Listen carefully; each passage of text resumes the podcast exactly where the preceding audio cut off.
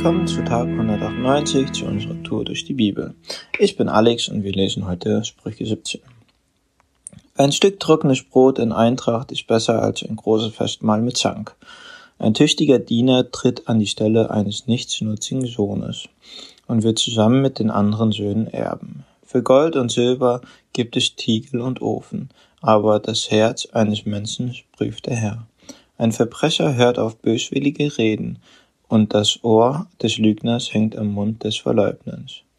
Wenn du die Armen verspottest, beleidigst du ihre Schöpfer. Über das Unglück anderer freut sich niemand ungestraft. Die Alten sind stolz auf ihre Enkel und die Kinder auf ihre Väter. Gewählte Sprache passt nicht zu einem Dummkopf, noch weniger passt Lügen zu einem geachteten Mann. Manche meinen, Bestechungsgeschenke wirken wie ein Zauber und prächten ihnen überall Glück. Wer Freundschaft halten will, verzeiht Unrecht, wer es immer wieder auftischt, zerstört sie. Bei einem verständigen Menschen richtet ein Verweis mehr als hundert Hiebe bei einem Uneinsichtigen. Der Rebell will nichts als Aufruhr, darum schickt man ihn einen Boten mit dem Todesurteil. Lieber mit einem, mit einer Bärin zusammentreffen, der man die Jungen geraubt hat, als mit einem unverbesserlichen Narren in seiner Verbohrtheit. Wer Gutes mit Bösen vergilt, in dessen Haus wird das Unglück Dauergast.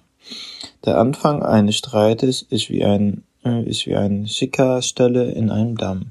Du musst bitte bei Zeiten eingreifen, ehe es zu Katastrophe kommt. Schuldige freisprechen und Schuldlose verurteilen, beides kann der Herr nicht ausstehen. Was nützt es einem Schwachkopf, wenn er Geld ausgibt und sich unterrichten lässt? Kann er Verstand kaufen? Ein Freund steht alle Zeit zu dir, auch in der Notzeit hilft er dir wie ein Bruder. Wenn du dich durch Handschlag verpflichtest, für die Schulden eines anderen aufzukommen, hast du den Verstand verloren. Wer Streit liebt, liebt, äh, liebt es schuldig zu werden. Wer anmaßend auftritt, bereitet einen Sturz vor. Ein Mensch, der Verkehrtes denkt und Übles redet, hat nichts Gutes zu, zu erwarten. Wer einen unverbesserlichen Sohn hat, kennt keine Freude. Ein, Tages, ein Taugenichts macht seinem Vater das Leben schwer. Fröhlichkeit ist gut für die Gesundheit. Mutlosigkeit raubt, raubt einem die letzte Kraft. Ein bestechlicher Richter nimmt heimlich Geschenke an und das Recht nimmt der verkehrten Lauf. Ein kluger Mensch denkt stets daran, äh, noch mehr Einsicht äh, zu gewinnen. Der Dummkopf ist mit seinen Gedanken überall und nirgends. Ein uneinsichtiger Sohn ist für seinen Vater ein ständiges Ärger und für seine Mutter eine bittere Enttäuschung.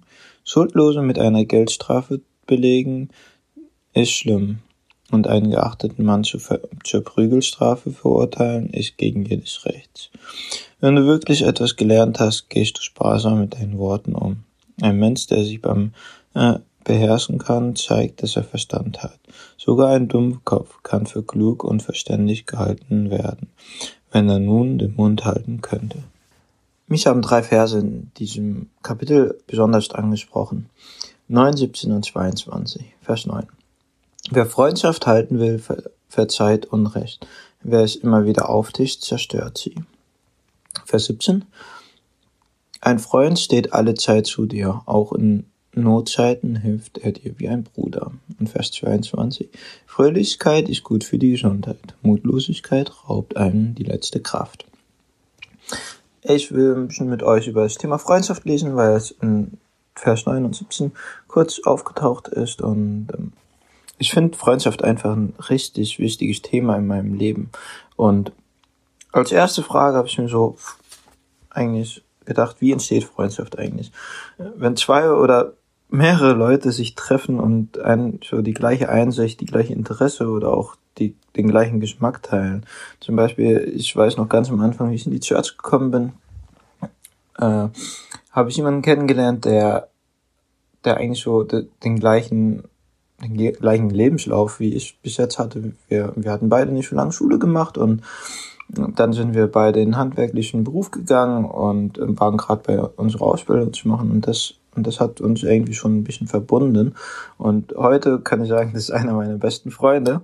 Und ich bin sehr froh, ihn an meiner Seite zu haben. Und als zu der Frage habe ich mir so gedacht, was macht Freundschaft in deinem meinem Leben aus? Ich finde es immer wieder genial, wenn, wenn ich meine Freunde sehe und mit ihnen Zeit verbringen. Es ist einfach für mich wie eine Zeit des Auftanken, wo es, wo es mich ausquatschen kann, äh, wo ich zuhören kann und wo wir einfach voneinander lernen können und das ist einfach eine Zeit, die, die mir Freude bringt. Und in Sprüche 22 steht ja, ah, nicht in Sprüche 22, in Vers 22 heute steht, Fröhlichkeit ist gut für deine Gesundheit. Mut, Mutlosigkeit raubt einem die letzten Kraft. Und die Mutlosigkeit wird mir auch oft in der Freundschaft einfach genommen. Also, was schließen wir daraus? Freundschaft. Freundschaft ist gut für die Gesundheit. Als letztes will ich noch kurz äh, in der Bibel draufschauen, was da alles an Freundschaft war und kurz drauf eingehen. Hiob und äh, seine Freunde. Hiob war gerade richtig, äh,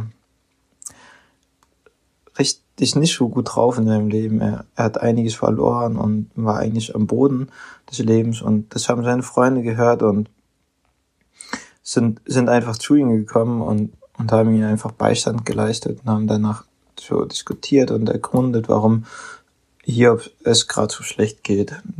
Und das fand ich einfach ein richtig starkes Zeichen für Freundschaft dort.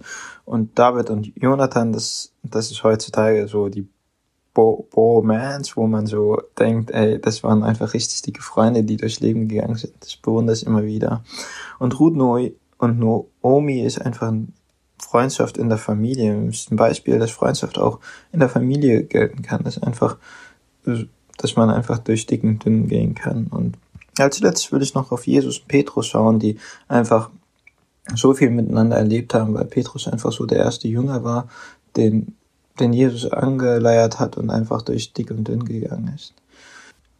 Heute ist ein guter Tag für einen guten Tag. Lass sein Wort in deinem Leben praktisch werden.